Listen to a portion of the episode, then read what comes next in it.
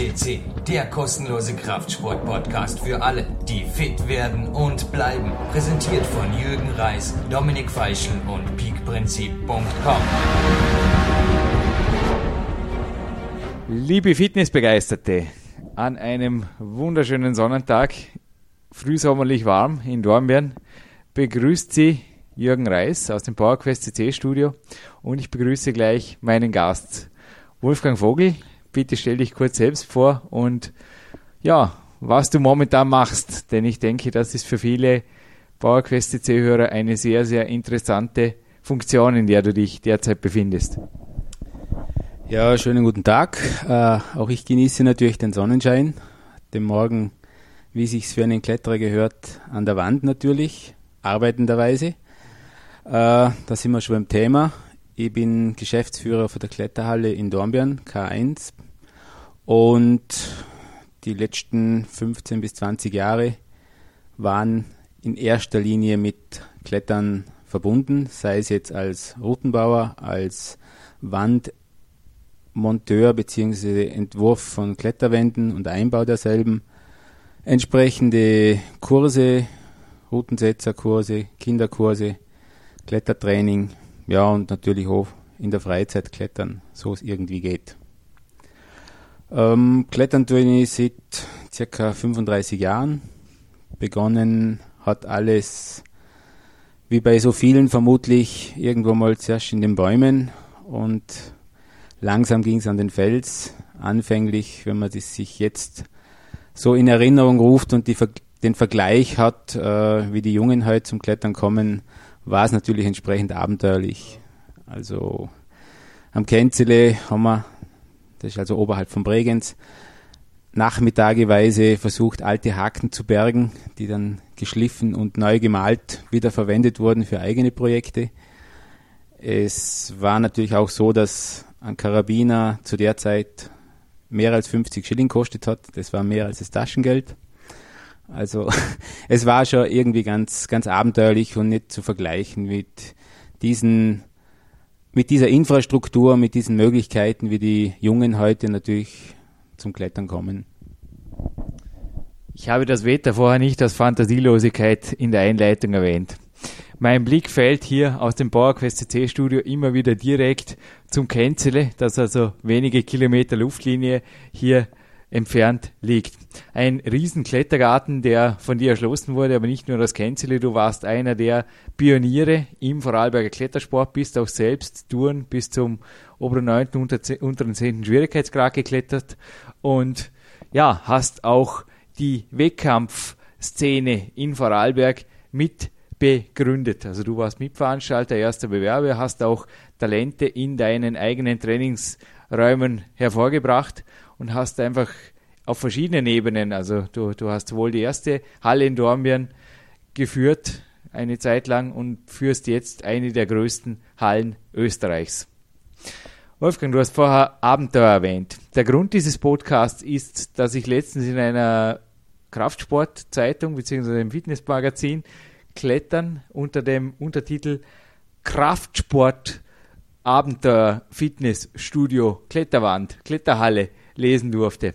Ich denke, viele Hörer, also auch meine Coaches, sprechen mich teilweise natürlich fast zwangsläufig darauf an, du Jürgen, ich verbringe mehr oder weniger motiviert relativ viel Zeit im Kraftraum.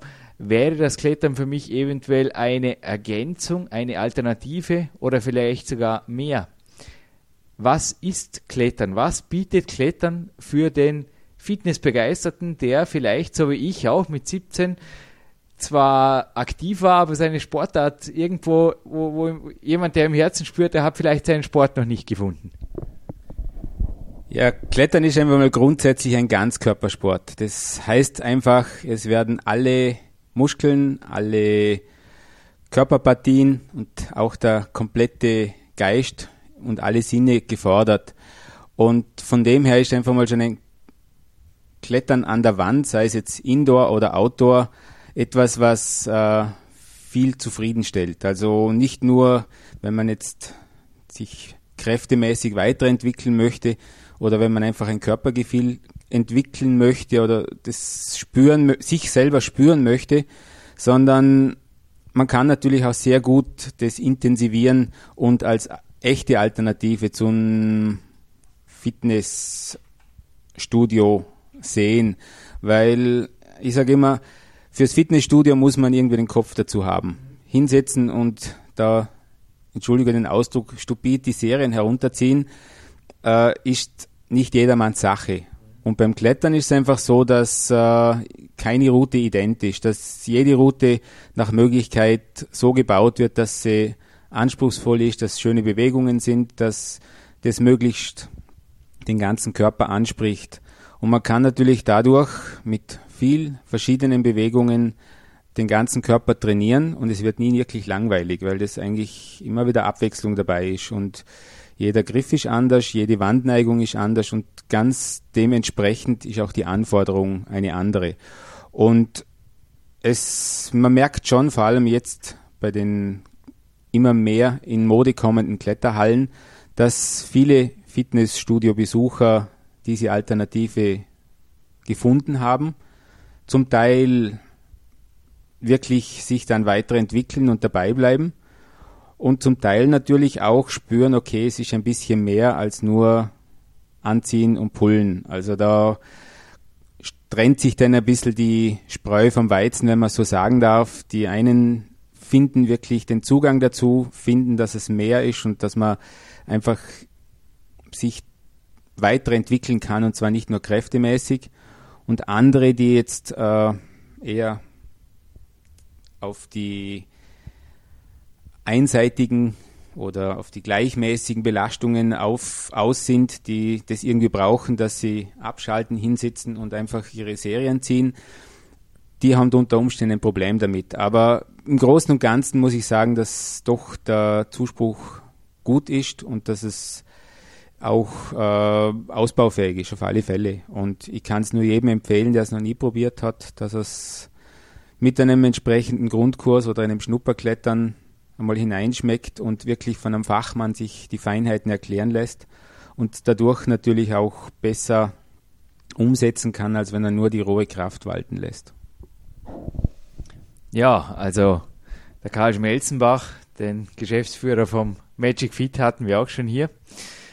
Es ist natürlich in einem Fitnessstudio, es wird anders trainiert. Also ich sage mal, es ist, wie der Stefan Fürst auch gesagt hat, es ist Fitnessstudio oder auch Systemtraining, das ich auch kletterspezifisch betreibe, ist ein diszipliniertes Training. Also es gehört einfach dazu, dass man gewisse, äh, ja, wie, wie du es vorher gesagt hast, Pausen, Satzzeiten und so weiter, Wiederholungszahlen einhält. Beim Klettern ist die ganze Sache zumindest im, ja, mal im, im, im unteren Level oder im, im, im gehobenen Level, bis zum gehobenen Level hin ist die Sache sehr viel mehr Freestyle. Also es darf einfach, ja, du, ich lasse dich gern selber ein bisschen was dazu sagen, aber es ist sehr viel ungebundener. Es ist auch eine soziale Komponente dabei, gerade bei der jungen Disziplin des Boulders, Boulderns, wo wir auch den Kilian Fischhuber im Podcast Nummer 65 als Weltcupsieger hier hatten. Da ist gerade die soziale Komponente, man trainiert gemeinsam, man pusht sich gemeinsam, man kreiert auch gemeinsam Projekte. Also es ist sehr wohl auch viel Fantasie, viel Neues dabei. Und selbiges gilt beim Routenklettern. Also keine Route gleich der anderen und ist sicherlich nicht vergleichbar. Da gebe ich dir absolut recht. Ob, ja, äh, ob ich eine Tour klettere oder einfach an einer Maschine zwölf Wiederholungen mache, das ist sicherlich, also für mich jetzt als Kletterer, ja, da gibt es einen Unterschied.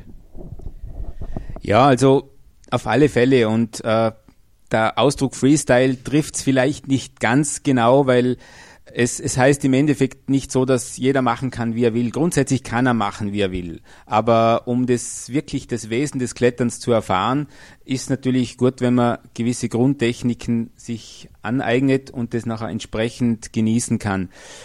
Die Zeiten, wo Freestyle in dem Sinn trainiert wurde und, und die Leistung nach oben gepusht wurde, die habe ich auch mitgemacht und die hat vielfach in relativ schmerzhaften Fingerverletzungen oder längeren Verletzungspausen gemündet, weil ich kann mich noch gut erinnern mit dem Kammerlander Beat, da ist man zuerst knallhart klettern gegangen. Für mich war das natürlich absolutes oberstes Limit. Da bin ich nur von Haken zu Haken gerastet im Prinzip.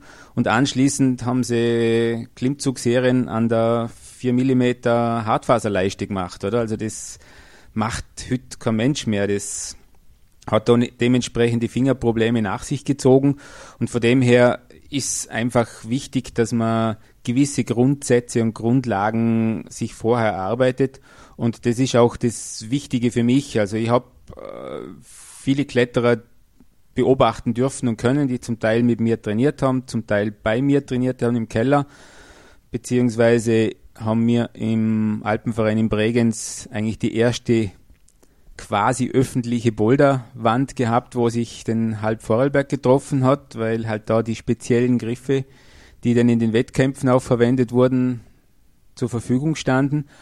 Und mich freut genauso jemand, der vor 10, 15 Jahren bei mir in einer Gruppe trainiert hat, denn lange weg war und jetzt plötzlich wieder in der Kletterhalle auftaucht und wieder voll motiviert dabei ist und aber einfach aus Spaß und aus Freude.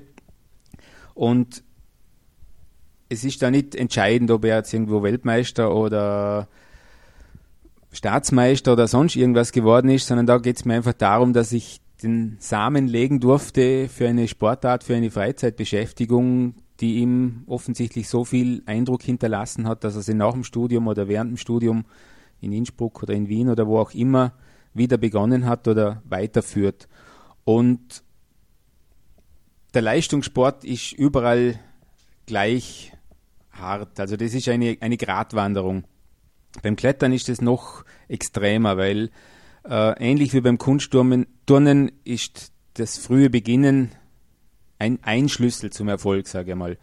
Und gleichzeitig wächst damit natürlich auch die Verantwortung, die man hat. Also wenn ich mit fünf, sechsjährigen Kindern beginne zu klettern, dann muss, muss mir einfach klar sein, dass dieser Körper auf der einen Seite sehr, sehr lernfähig ist. Also zwischen sechs und zwölf hat man einfach das größte Potenzial an Bewegungsformen aufzunehmen, die bleibend sind. Auf der anderen Seite aber auch ist er noch sehr fragil. Also das sind die ganzen Wachstumsfugen, die ganzen Gelenke, alles ist natürlich noch im Wachstum begriffen. Und wenn man da natürlich zu intensiv und zu, sage jetzt einmal, leistungsorientiert rangeht an die Sache, dann hat man unter Umständen eine recht große Ausfallsquote, wenn man das einmal so ganz salopp form so formulieren möchte. Und das ist nicht unbedingt mein Ziel. Also ich bin nicht derjenige, der jetzt ähm, unbedingt auf Biegen und Brechen irgendeinen Weltmeister oder einen Europameister herausbringen möchte. Mir geht es eher darum, dass die Gruppen einen Spaß miteinander haben. Sicherlich freut es mich, wenn sie erfolgreich sind, wenn sie äh, ihre Leistung auch umsetzen können. Aber Leistung um jeden Preis und von, sage ich mal, 50 bleiben zwei Weltmeister übrig. Äh, vor dem halte ich ehrlich gesagt nicht so viel. Ja, also mit Freestyle wollte ich vorher natürlich nicht die, die Trainingslehre im Hochleistungssport Klettern in Frage stellen. Ich denke auch, die PowerQuest C-Hörer kennen meine eigenen Trainingsgegebenheiten oder meine eigenen Trainingsrituale zur Genüge. Darum geht's mir auch nicht in diesem Podcast. Es geht mir primär um den Zugang zum Klettern. Was ist Klettern? Was ich vorher mit Freestyle auch ausdrücken wollte, ist, dass Klettern eine unheimliche Bandbreite hat. Ich denke, Klettern ist wie kaum eine andere Sportart. Du hast vorher den BR Kammerland angesprochen, der also, denke ich, als Top-Kletterer sich vor Wettkämpfen genauso fernhält wie vor der, vor der besten Kletterwand, Kletteranlage. Äh, ja, der Welt. Selbst, selbst wenn die Keins inzwischen eine Outdoor-Wand hat, denke ich, ich durfte kürzlich mit ihm telefonieren, fühlt er sich dennoch am Felsen momentan noch wohler. Und ja, es gibt auf der anderen Seite aber auch Leute wie ich, die zu 100% an der Kunstwand trainieren und auch jeden Tag in der, in der K1 zum Beispiel einfach genießen. Für, die, für die das einfach, die gar nicht mehr brauchen. Das ist, ja, ich denke, es ist wirklich hier vom fast alpinen, also alpine Sportklettern bis zu den kleinsten Blöcken ist einfach Herausforderung gegeben und ist einfach eine Sportart gegeben, die einfach eine gewaltige Bandbreite hat und die natürlich auch verschiedene Körpertypen bevorzugt, die verschiedene äh, ganz unterschiedliche Krafttypen auch bevorzugt. Also beim Bouldern kommt es ja mehr auf die Schnell-Maximalkraft an, beim Ausdauerklettern näher auf die Kraft-Ausdauer. Und ja, die einfach auch für den Kraftsportler oder für den Fitnesssportler, der unter Anführungszeichen fürs erste Mal nur einen Ausgleich sucht, ganz sicher viel zu bieten hat. Podcast-Hörer erinnern sich vielleicht an unseren Mann aus Stein gemeißelt, den Jochen, den Podcast 47 habe ich da vor mir. Er hat auch erwähnt, dass er es auch mit Klettern schon versucht hat, dass er dann allerdings, ja, irgendwann beim Schwierigkeitsgrad aufgrund seines hohen Körpergewichts als Bodybuilder natürlich limitiert war. Aber ich sehe regelmäßig, gerade am Wochenende treffe ich auch in der K1 echte Bodybuilder, also echte Kraftsportler, die sehr wohl äh, ja, schwer, auch schwer, richtige Schwerathleten sind, die sich natürlich nicht im neunten oder zehnten Grad bewegen, aber die gemeinsam dorthin kommen, die unter der Woche, also ich durfte ja auch schon mit, mit, ihnen sprechen oder mal einen Kaffee trinken, die gesagt haben, hey Jürgen, unter der Woche da trainieren wir im Studio und klar, trainieren dort drei, vier Mal, haben unseren ganz normalen Dreier, Vierer Split und haben unser, und, und am Samstag, da gehen wir einfach gemeinsam in die Kletterhalle und haben einfach Mordsgaudi, wie man bei uns sagt. Und das, das, das passt einfach. Und ich denke, so kann ja das Klettern auch betrieben werden. Spricht nichts dagegen, oder? Absolut. Ich meine, Klettern ist auch ein altersloser Sport. Das Schöne ist ja am Klettern, dass man nicht nur äh, die Leistungshöhepunkte, äh, was sie zwischen 15 und 25 hat und dann nachher muss man sich eine andere Sportart suchen, weil es einfach nicht mehr funktioniert, sondern es ist ein Sport, der bis ins hohe Alter noch betrieben werden kann. Und es sind, ich erinnere mich noch gut, äh, anlässlich, ich glaube, eines Tages offen, der offenen Tür, wo zwei Schweizer Pensionisten so zwischen 84 und 85, wie sie mir mal den klammheimlich verraten haben, noch äußerst elegant im Top-Rope-Bereich die Routen geklettert sind und zwar peinlich genau nach der Farbe, also nicht irgendwie sich hinaufgewurstelt haben, sondern die haben, man hat gemerkt, das machen sie nicht zum ersten Mal und sie machen es gern und sie machen es mit Liebe und das ist auch das Schöne, dass man ja im Klettern irgendwo in jedem Alter und in jedem Bereich seinen Zugang finden kann. Wenn mich das reine Leistungsklettern, also wenn ich jetzt auf dem Schwierigkeitsklettern spreche, äh, nicht mehr befriedigt, weil ich sage, ähm, zum hundertsten Mal nach Büros oder nach Au oder wie auch immer die Klettergebiete heißen fahren und dort äh, zum 125. Mal in eine 8b oder 8c einsteigen, nur um wieder am vorletzten Griff abzugehen.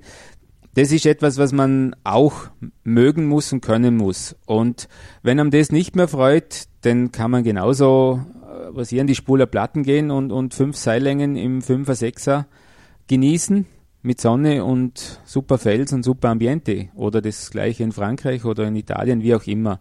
Also das ist einfach das Tolle, dass man sich ganz egal wie alt man ist, wie fit man sich fühlt, dass man eigentlich den Bereich suchen kann, der ihm zusagt. Und das ist auch irgendwo das Ziel in der Kletterhalle, dass wir natürlich vom Routenbau her versuchen, möglichst diese Bandbreite abzudecken. Es ist nicht immer ganz leicht, weil natürlich die äh, Profikletterer am liebsten nur lauter Neuner und Zehner drinnen hätten und die Genusskletterer in den Bereichen lieber die Fünfer und Sechser hätten. Aber es geht eben nicht immer beides und ich denke, mit der neuen Außenanlage haben wir jetzt da natürlich ein zusätzliches Feld gefunden, die vor allem dem Genusskletterer, der sich noch nicht in den Klettergarten traut oder der einfach auf einen schnellen Sprung für ein paar Seillängen in der Halle vorbeischaut, bevor er sich ins Auto setzt, äh, um nach Bürsa, nach Koblach oder sonst wo hinzufahren.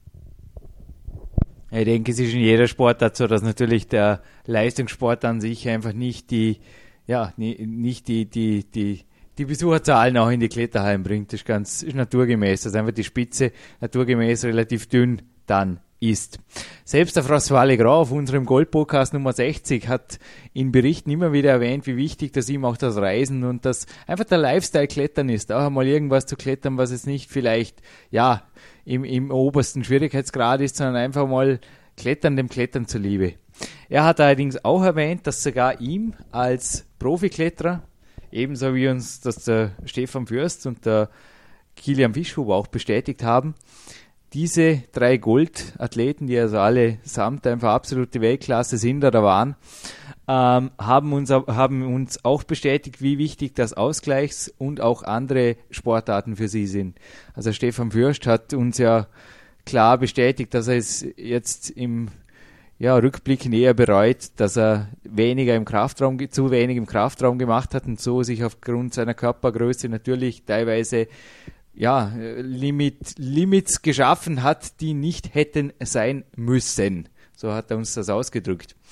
Ist Klettern also ein komplett, ich frage jetzt gezielt kritisch, ist Klettern eigenständig also ein kompletter Kraftsport, der zugleich Herz-Kreislauf-fit hält? Oder braucht es doch noch mehr, Wolfgang? Äh, ja, ich kenne beide Seiten nur bedingt, muss ich sagen. Ich habe während dem Lehrwart das erste Mal eine Kraftkammer von in, innen gesehen. Ich glaube, im Stefan, der mit mir der Lehrwart gemacht hat, ist es ähnlich gegangen. Und äh, ja, das war eine eigene Welt im Prinzip. Auf der anderen Seite habe ich nur mit Klettern, unter Anführungszeichen, nur mit Klettern und Bouldern, beziehungsweise die Kreisel, Loops und so weiter im Keller, das Niveau 8a, 8a plus hingekriegt, sage ich mal so, und habe das im Endeffekt ohne zusätzliches Krafttraining geschafft, unter Anführungszeichen. Es ist ganz klar, dass man natürlich äh, spezielle Muskelpartien im Kraftraum gezielter und isolierter trainieren kann. Vielleicht ist der Vorteil, den ich gehabt habe, dass ich Zimmermann war und natürlich äh, das Krafttraining berufsmäßig praktisch machen musste oder durfte. Und da war eher die Problematik, dass nach einem strengen Arbeitstag äh, ein Kletter Kletterboulder-Training im Keller denn doch oft das Limit war. Also ich kann mich ab und zu erinnern, dass ich in der Pausenzeit eingeschlafen bin, während die anderen die Runde dreht haben. Aber es ist sicher so, wenn jemand einen allgemein körperlich guten Zustand hat, weil er jetzt von mir aus vom Turnen kommt oder vom Radfahren oder wie auch immer, der einfach körperlich gut beieinander ist und jetzt aufs Klettern umsteigt, dann kann er mit dem Klettern sehr viel verbessern, kompensieren und auch halten vom Niveau her. Wenn jemand als, sage ich mal, Schreibtischtäter noch nie und kaum Sport gemacht hat und er steigt jetzt ins Klettern ein und hat dann irgendwelche hochtrabende Ziele, dann wird er unter Umständen ganz ohne Studio schwer auskommen, weil einfach gewisse Dinge wie längere Ausdauereinheiten, wenn er nicht joggen oder radeln kann oder möchte, kaum machbar sind. Genauso geht es mit der Oberarm-, Unterarmmuskulatur, die bis zu einem gewissen Grad natürlich äh, durchs Klettern trainiert wird. Aber wenn es dann einmal ein gewisses Niveau als Ziel angesetzt wird, wird es schwierig. Und äh, bei uns war es immer so, dass man den Winter, wie haben wir, wie haben wir gesagt, äh, den trainingsbedingt, na, das Trainings, den Winterspeck bedingte Zusatzgewicht im, im Winter praktisch als unsere Aufbautrainingsbelastung noch dazugenommen haben. Man hat einfach im Winter ohne Kletterhalle recht wenig machen können, außer jetzt Skifahren und die Sachen. Und hat naturgemäß ein bisschen zugelegt. Nicht viel natürlich, aber es waren einfach ein paar Kilo mehr. Und die hat man dann natürlich ordentlich gespürt. Und das war dann so das Speck, Winterspeck bedingte Zusatzgewicht, mit dem wir eigentlich im Prinzip trainiert haben. Aber Spaß beiseite. Es ist wirklich so, dass äh, das Fitnessstudio die Möglichkeit bietet, dass man ganz gezielt Dinge vorantreibt. Und wenn man die Spitzenalpinisten, die, die Stories liest, also der, der, der, die, die Amerikaner zum Beispiel, die trainieren wie die Wilden auf diesem Step, Step-Teil und, und, und da haben sie eigene Geräte entwickelt, wo in unserer, zu unserer Zeit, wo ich geklettert bin, da war das Training, also wo ich zu klettern begonnen habe, da war das Training absolut verpönt. Da hat jeder heimlich trainiert, aber es hat niemand zugegeben. Also da war, Klettern war kein Sport, Klettern war Abenteuer, Klettern war Alpinismus. Und, und von dem her ist einfach dieser Zugang ein ganz anderer. Und da gehen jetzt die Jungen und die Leistungsorientierten schon natürlich mit einer ganz anderen Idee zum Klettern heran. Das ist eine Sportstätte, das ist die entsprechende Infrastruktur, es gibt entsprechende Trainingspläne und früher war einfach, das war wirklich Freestyle. Man hat probiert, was geht, man hat so lange probiert, bis was wehtan hat. Wenn's, wenn du Pech gehabt hast, hast du so weh getan, also im Trainingsbereich, dass länger nichts mehr gegangen ist wenn du nicht so ehrgeizig warst oder vielleicht die besseren genetischen Anlagen gehabt hast, dass du die Finger nicht gleich ruiniert hast, dann ist länger gegangen. so gesehen absolut okay. Und der Beat hat sich äh, einige Male auf die speziellen Projekte nur im Fitnessstudio vorbereitet. Also da ist er hingegangen und hat gesagt, okay, ich möchte dies und dies klettern und da brauche ich die und diese Muskulatur und hat einen wirklichen Aufbau gemacht. Was man halt einfach da nicht vergessen darf und was man nicht außer Acht lassen darf, äh, der reine Muskelaufbau bringt da noch nichts an Koordination, bringt da noch nichts an Bewegungsgefühl, bringt da noch nichts an Klettertechnik. Und wenn man das zu isoliert betreibt, dann kommt man zwar, sage jetzt mal, gut bestückt in die Kletterhalle, aber beim fünften, sechsten Haken jetzt in Dornbirn äh, ist meistens Sense, weil äh, das zu wenig äh, öko ökonomisch einge eingeteilt wurde, die Kraft, und dann doch die Masse eher der Nachteil ist. Ja, ich beobachte es oft, speziell im Magic Fit, wo, wo sich der Kletterraum natürlich mitten im Fitnesscenter befindet, dass oft Bodybuilder äh, zu mir in den Kletterraum kommen, mir eine Weile zuschauen und ich sie dann auffordere, einmal ein paar große Griffe in die Hand zu nehmen und dass das ziemlich schnell einfach fertig ist. Es ist einfach ja eine sehr spezifische Kraft und auch der Bär Kammerlander, wie du es für mir vorher erwähnt hast, hat mir persönlich schon berichtet, dass es für ihn oft ein Hauptproblem darstellte, wirklich diese Kraft dann an den Fels, an die Wand zu bringen. Der Hans Kreuer, den wir auch schon hier im Interview hatten, hatte auch gemeint, das ist die Crew im erfolgreichen Krafttraining. Also das Krafttraining zu verböhnen oder auch das, Aus, das Grundlagen-Ausdauertraining, das auch der François Legrand forciert hat. Auch der François Legrand hat uns vor seinen Bergläufen erzählt, nur die Bergläufe alleine bringen natürlich fürs Klettern nichts. Da muss einfach die, ja, der, der, der also ein guter Bergläufer, ein guter Kraftathlet oder ein guter Bodybuilder ist nicht automatisch ein guter Kletterer, sondern die, die ganze Sache muss einfach spezifisch dann an die Wand gebracht werden. Nichtsdestotrotz habe ich hier gerade an meiner Mentalwand, meiner digitalen Mentalwand, zwei Bilder aufgemacht. Und zwar von einem französischen äh, Spitzenkletterer, der wie du ebenfalls jetzt in die Routen, an die Routensetzerfront auch gewechselt ist. Ich möchte übrigens noch dazu sagen, der Wolfgang ist ausgebildeter Lehrwart. Nicht nur das, er bildet Lehrwarte aus. Also ja, er hat Übungsleiter, er bildet Übungsleiter aus. Ja, und wir haben, wie gesagt, da nebeneinander gelegt den Lubos Matera, den wir hier schon am Podcast hatten, und den Paul de Wild. Und man sieht einfach, dass hier ja, die, die Körper sehr wohl Turner-ähnliche Strukturen annehmen, speziell die Oberkörper. Also alle unsere Podcast-Hörer, die irgendwie unter Kletterer immer nur die, die Spinnen oder irgendwo so die, die, ja, die, die sehr dünnen, äh, äh fast schon ausgemerkten Athleten oder was weiß ich, was im Kopf haben, denen möchte ich nur Mut machen, sich auf YouTube. Es gibt da zahlreiche Videos. Es gibt auch wie gesagt, in den Bildarchiven, in den unterschiedlichen Bildarchiven, climbing.de hat zum Beispiel eine riesen, äh, ja, äh, eine riesen Bildgalerie-Homepage, aber auf der K1-Homepage befinden sich regelmäßig immer wieder Fotos, wenn Wettkämpfe waren, sich dort einfach mal Bild zu machen und sich dort einfach mal rein auch vom athletischen Stil her zu fragen, ja, wäre das nicht was für mich oder kann ich damit nicht auch teilweise nebenbei, wie ich es vorher erwähnt habe, mehrere Fliegen unter eine Klatsche bringe. Also quasi wirklich eine Gesamtfitness erreichen, gesund bleiben und dazu noch einen Körper aufbauen, der, ja, wenn er nebenbei ansprechend ist, ja oft auch nicht als Nachteil angesehen wird. Vielleicht eine kurze Geschichte. Einer der ersten Weltcups, die ich live erleben durfte, war in Nîmes 1988, der damals in der Arena stattfand. War natürlich vom Ambiente her extrem beeindruckend. Es war vor allem auch beeindruckend, wer zu der Zeit die Wettkämpfe, an den Wettkämpfen noch teilnahm. Ich meine, abgesehen davon, dass er um 10 Uhr morgens begann und um 1 Uhr nachts praktisch endete, war doch das Who is Who des damaligen Klettersports anwesend. Und da war es wirklich interessant, diese verschiedenen Typen zu sehen. Ge äh, gewonnen hat damals ein Franzose vor einem Österreicher, dem Gerhard Hörhager, ein Zimmermann, ein wirklich stämmiger, relativ kleiner Kletterer, ähnlich wie der Cortichot. Gleichzeitig waren damals auch die Größen wie Patrick Edlinger oder Ron Kauk zugange, die beide auch wieder komplett unterschiedlich vom Körperbau her waren.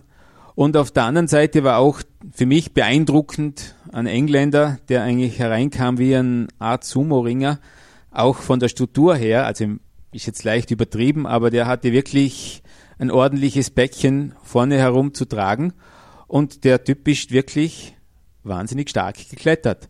Und das ist irgendwo das Schöne, dass man einfach das Gefühl hat, es gibt nicht den Idealtyp beim Klettern.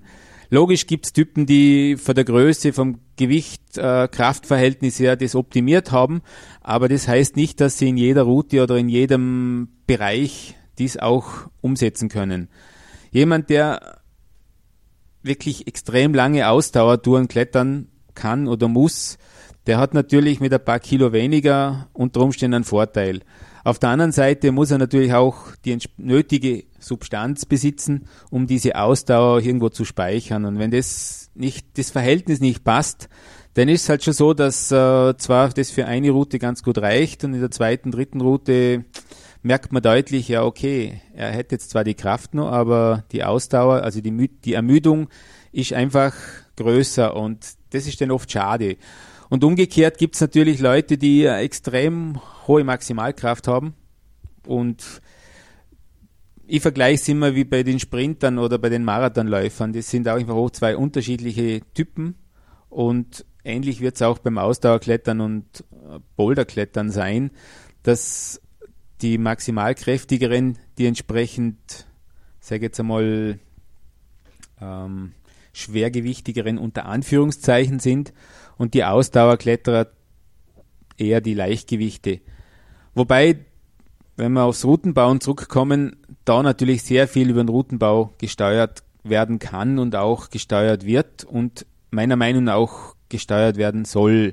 Weil natürlich jetzt gerade bei der Damenklasse das ein echtes Problem ist, dass äh, die Mädels sich immer näher an, den, äh, an das Limit herunterhungern und der Routenbau dem nichts entgegensetzt. Wenn eine Route sich nur, sage jetzt einmal, endlos lange nach oben führt und es ist kein wirklich maximal kräftiger Zug dabei, dann macht man das relativ lange. Sobald aber Züge dabei sind, die einen entsprechenden Körpereinsatz brauchen und einfach eine gewisse Substanz verlangen, dann limitiert es das. Weil es geht natürlich parallel. Das ist ähnlich wie beim Kunstturnen es werden die Athletinnen und die immer jünger. Im Endeffekt ist schön für Österreich, wenn man 15-, 16-jährige Mädels hat, die Weltklasse klettern, aber es ist, es ist einfach eine Entwicklung, die beim Kunstturnen schon fraglich, fragwürdig war und die jetzt da wieder, ich komme wieder auf das zurück, nur Weltmeister produzieren ohne Rücksicht auf Verluste, ist einfach eine Sache, die der Trainer verantworten muss in meinen Augen.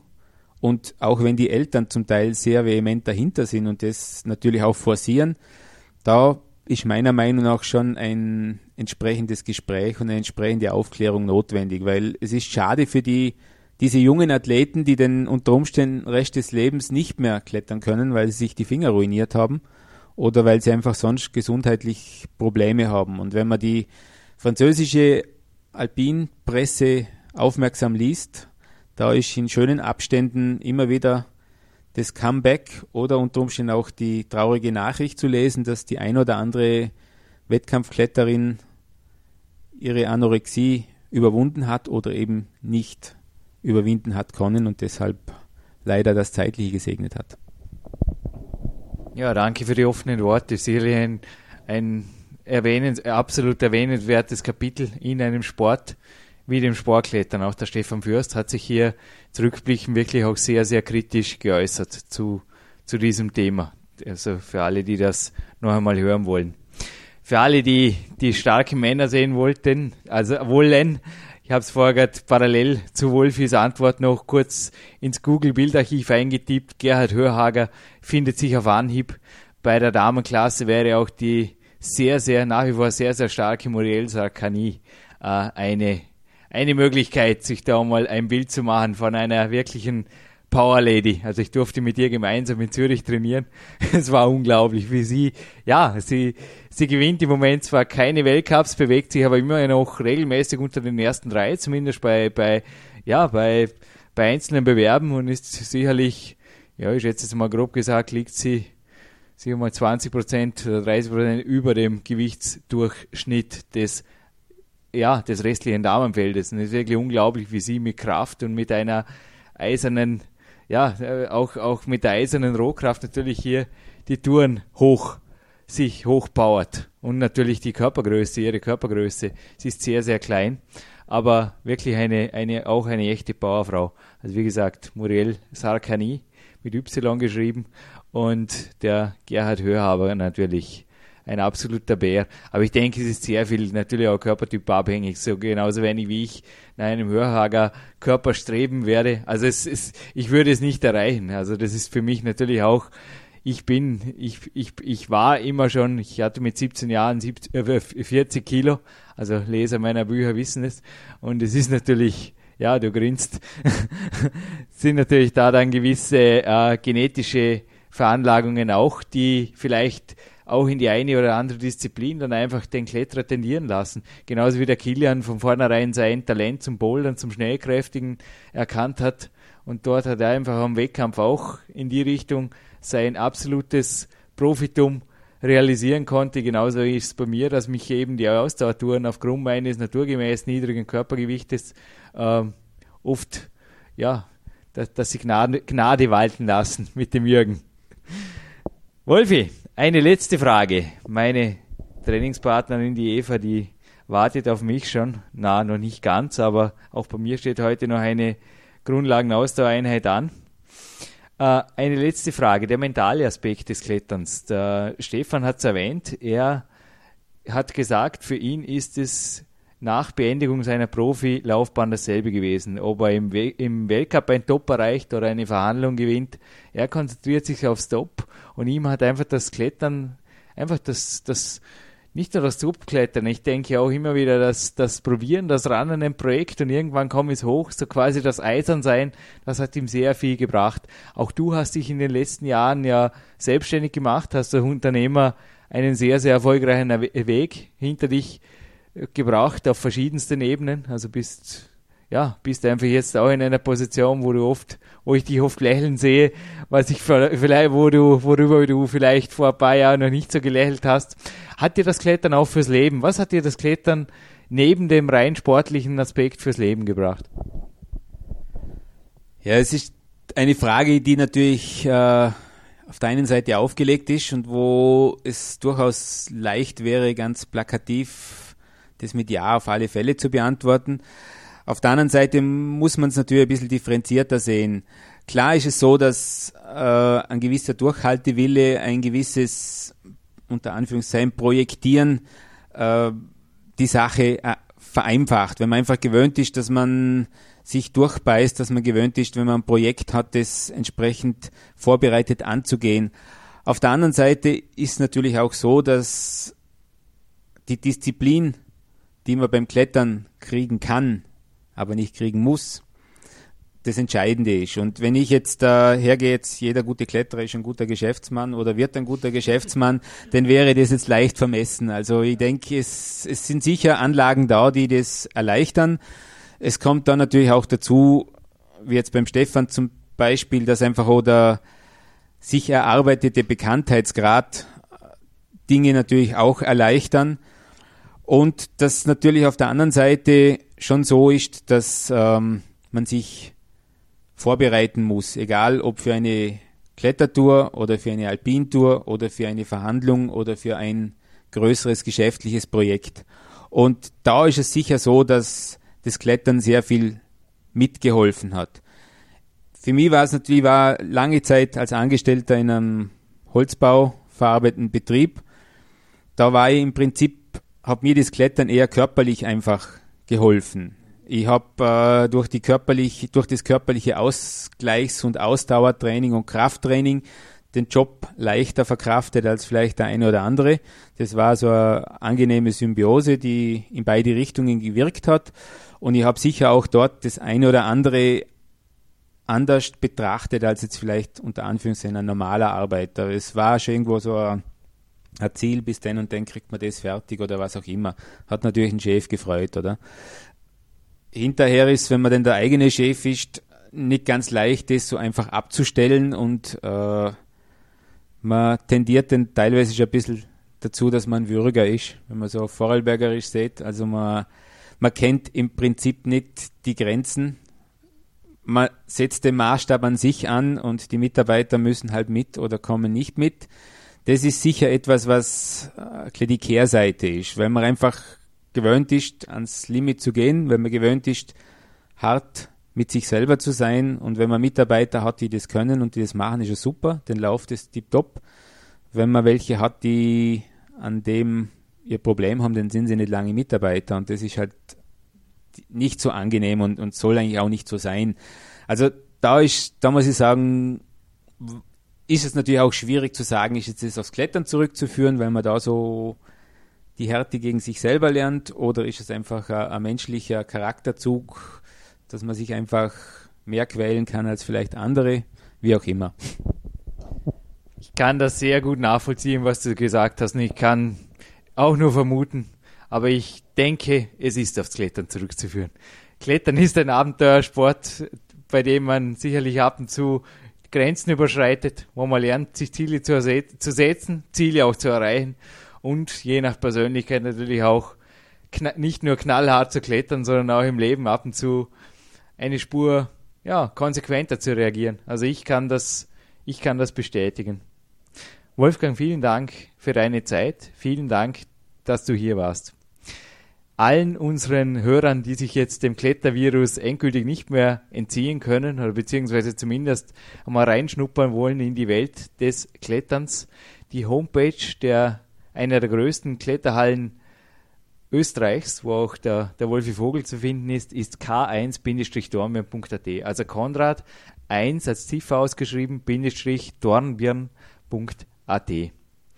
Vielen Dank für deinen Besuch, Wolfgang. Und ja, freue ich freue mich noch auf viele tolle Klettertage mit dir, bei dir in der K1.